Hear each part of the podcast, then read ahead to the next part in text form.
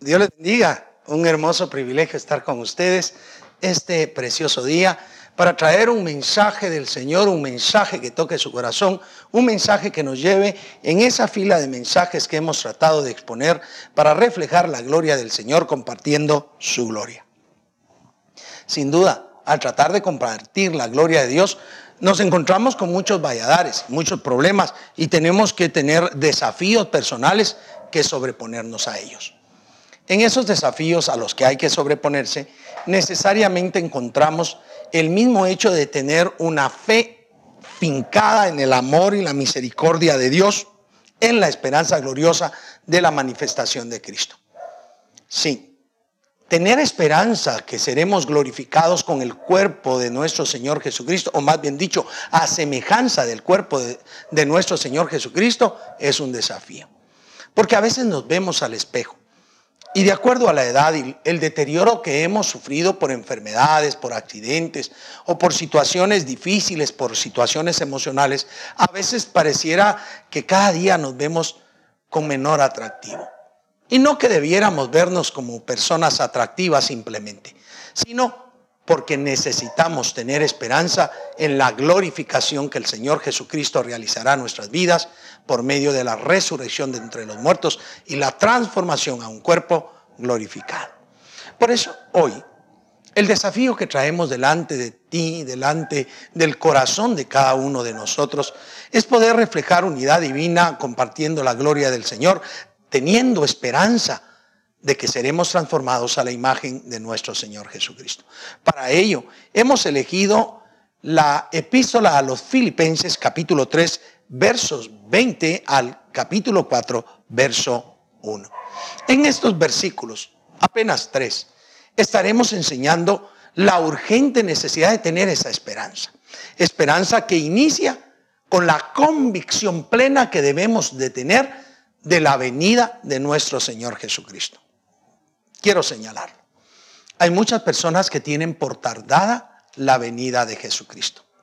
Hay otros que la tienen tan urgente, que, esperan que sea hoy, que sea mañana, que sea rápido, porque las situaciones de la vida se han convertido tan convulsas, tan difíciles, que a veces los sufrimientos y penas que estamos viviendo son muy dolorosos esta semana, dos hermanos de la congregación tuvieron pérdida de un ser querido. Uno por motivos naturales, otro por cuestiones del COVID. Igualmente, cualquiera de las dos razones trae un profundo dolor a la persona. Y ese dolor solamente puede ser subsanado cuando en nuestro corazón se abriga la esperanza del advenimiento de nuestro Señor Jesucristo para tomarnos en sus manos y darnos vida eterna. Aunque ya estamos disfrutando la vida eterna, pero esa vida completa al lado suyo, en la gloria, permanecer al lado de Él, es lo que debemos tener en nuestro corazón. Así, Filipenses capítulo 3, verso 20, expone nuestro primer tema acá. Dice, mas nuestra ciudadanía está en los cielos, de donde también esperamos al Salvador, al Señor Jesucristo. Fantástico. Este, este verso nos coloca primero en una realidad. Nuestra ciudadanía está en los cielos. Si yo soy guatemalteco, Nací guatemalteco. El 19 de diciembre de 1965 mi mamá dio a luz un varón y ese varón fue puesto en nombre Juan Manuel. Mi partida asienta la hora, asienta el peso que tuve y cuando fui mayor de edad se me otorgó una cédula de vecindad que después fue transformada en lo que actualmente utilizamos el documento personal de identidad. Pero mi ciudadanía, aunque es guatemalteca, el 25 de julio de 1983 se vio transformada, porque continúo siendo guatemalteco, pero adquirí por misericordia no por precio de oro o plata, sino por el sacrificio de Jesús, una ciudadanía superior, la ciudadanía del cielo. Ahí no hay documento de identidad, ahí no hay pasaporte, hay un pleno conocimiento de Dios respecto de mí y respecto de ti. Seas quien seas. Una vez reconociste a Jesucristo como tu Señor y Salvador personal, eres reconocido por Dios. Dios te conoce. Y el Señor Jesucristo vino a dar su vida en rescate por ti. Te limpió de los pecados, te libró de condenación y te preparó para la vida eterna. Pero debes de tener en tu corazón anidada esa esperanza.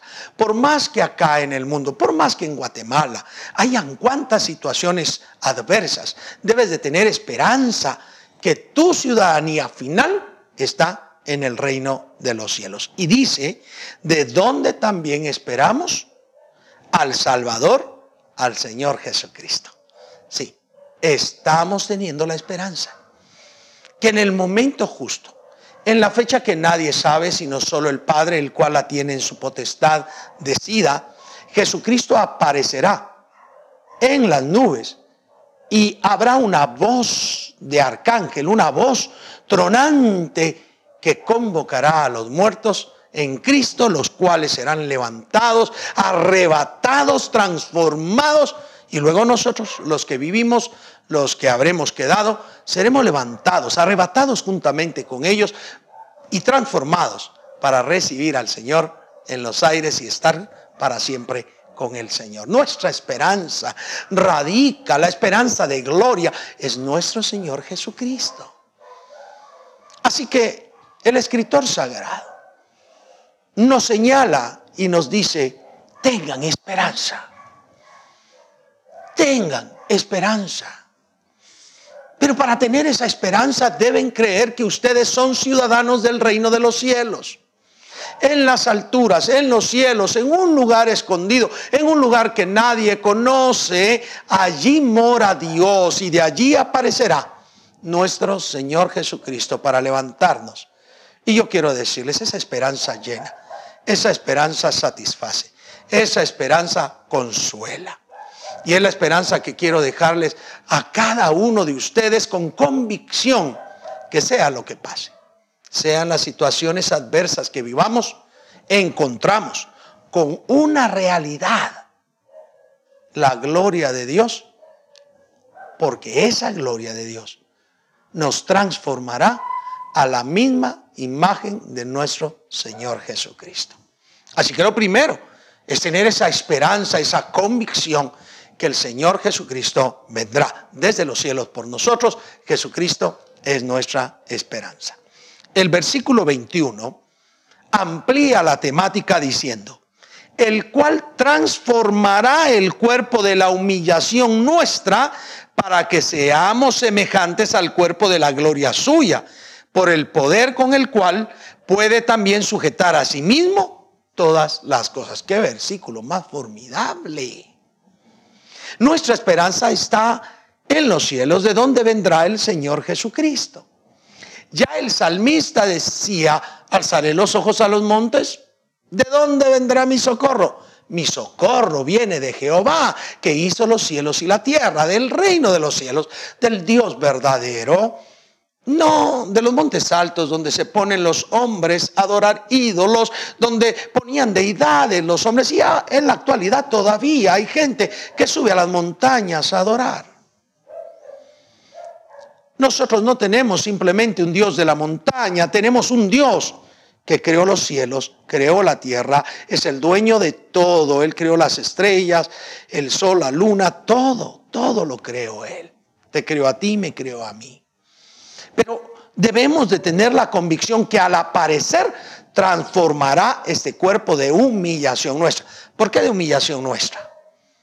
Porque la verdad es que se va deteriorando. Se va cada día arruinando más. Fíjense que yo tenía mi cabello bastante negro, abundante, y con el correr de los tiempos se está poniendo muy blanco.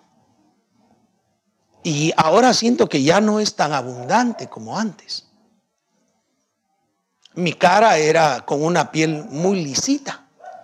Ahora me río y tengo un montón de arrugas. De joven era delgado, sin nada de barriga, y ahora después de cuántos años, por más esfuerzo que he realizado, sigo barrigón. Sí, le, da a uno cierta situación de humillación. Pero Él dice, transformará nuestro cuerpo. Ese cuerpo de humillación nuestra para que seamos semejantes al cuerpo de gloria suya. ¿Cuál es el cuerpo de gloria de Cristo?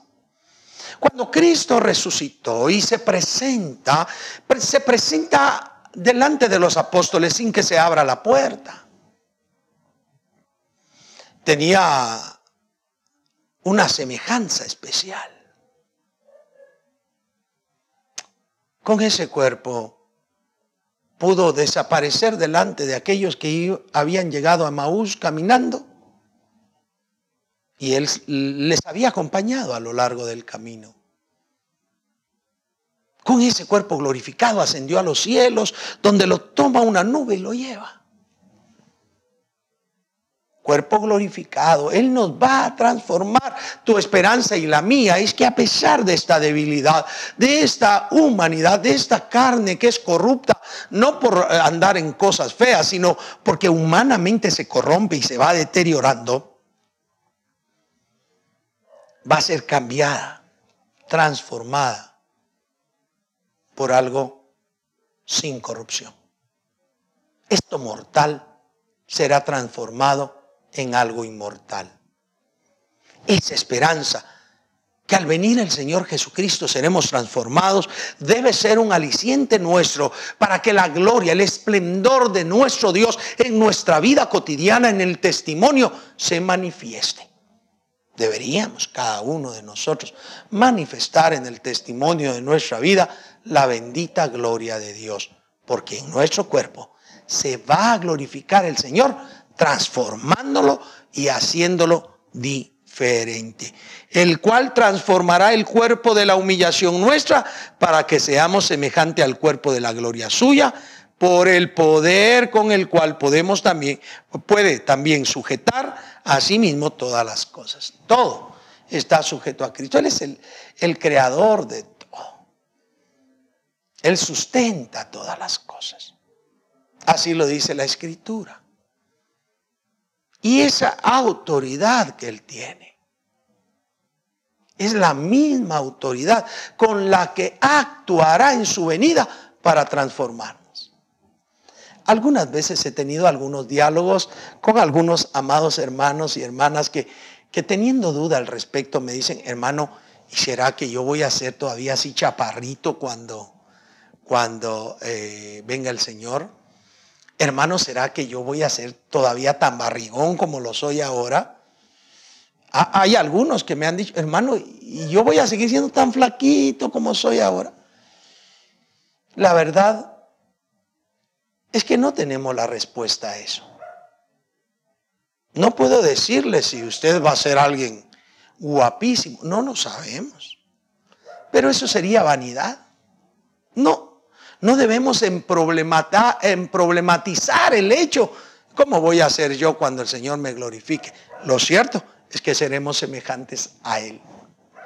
Lo cierto es que ya no habrá muerte, ya no habrá corrupción en nuestro cuerpo, ya no habrá mortalidad, ya no habrá nada que pueda condenar nuestro cuerpo. Si yo en la eternidad, en el cuerpo glorificado, me sigo pareciendo a lo que soy hoy, yo me siento feliz, tranquilo. Si soy más bello, más guapo, me sentiré igualmente feliz, tranquilo, porque la esencia no es la apariencia, la esencia es la convicción que un día la gloria de Dios nos tomará, nos hará al cuerpo, a semejanza del cuerpo de nuestro Señor Jesucristo, y estaremos para siempre con el Señor. Y eso, queridos hermanos, mis amadas hermanas, debe ser esencia formidable en la conducta que nosotros realicemos en este mundo, este mundo que está tan necesitado de ejemplos. Sí, de alguna manera los profesores enseñan que la juventud, la adolescencia, está necesitada de arquetipos humanos que seguir. Pablo, de alguna manera, dijo, imítenme así como yo imito a Jesucristo.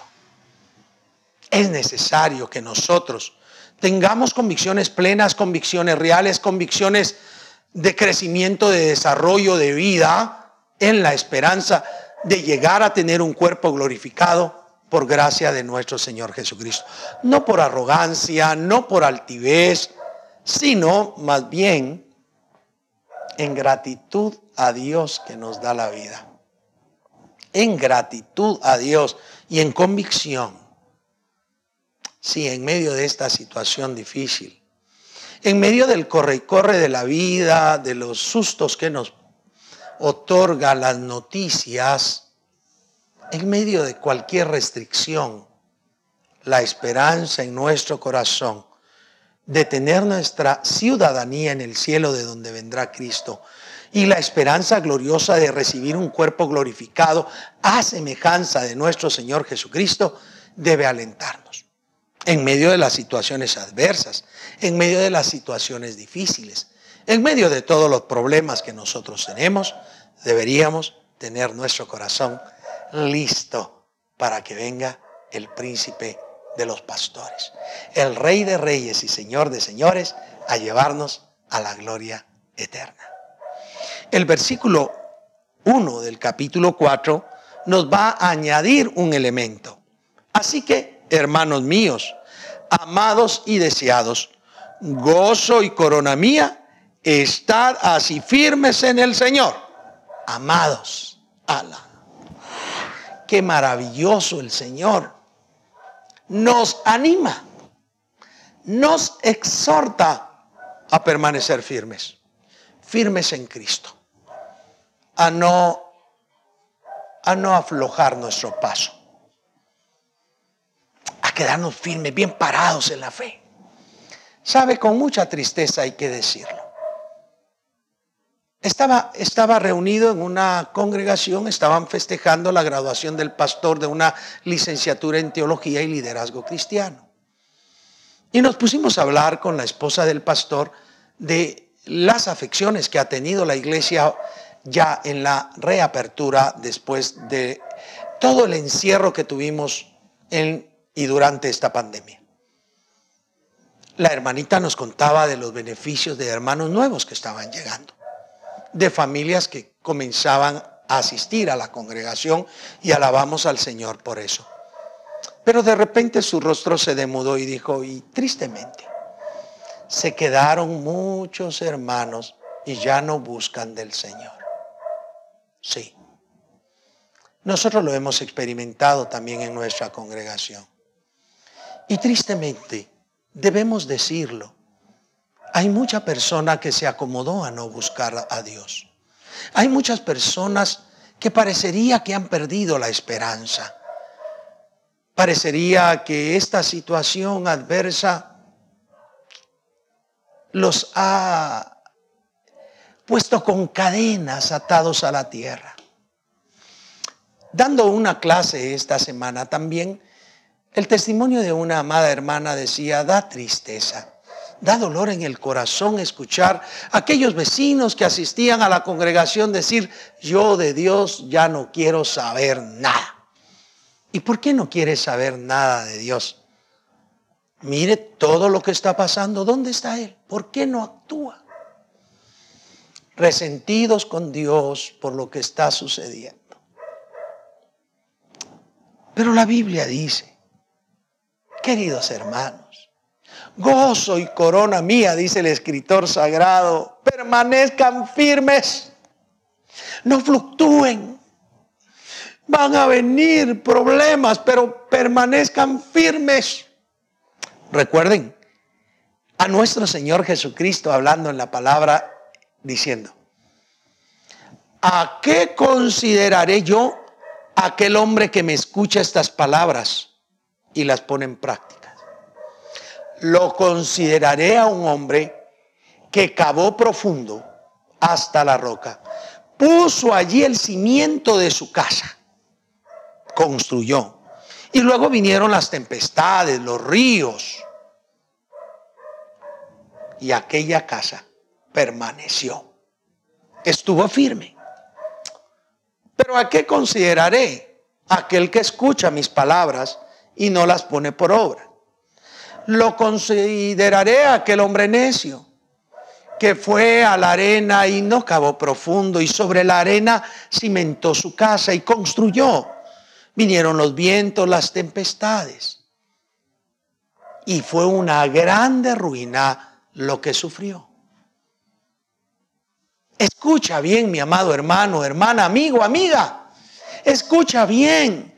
Debemos tener esperanza que un día nuestro cuerpo será glorificado por la gloria de Dios. Debemos creer que nuestra ciudadanía está en los cielos. Debemos creer que nosotros seremos parte de ese arrebatamiento de la iglesia y seremos llevados con un cuerpo transformado. Y para ello debemos permanecer firmes a pesar de todo.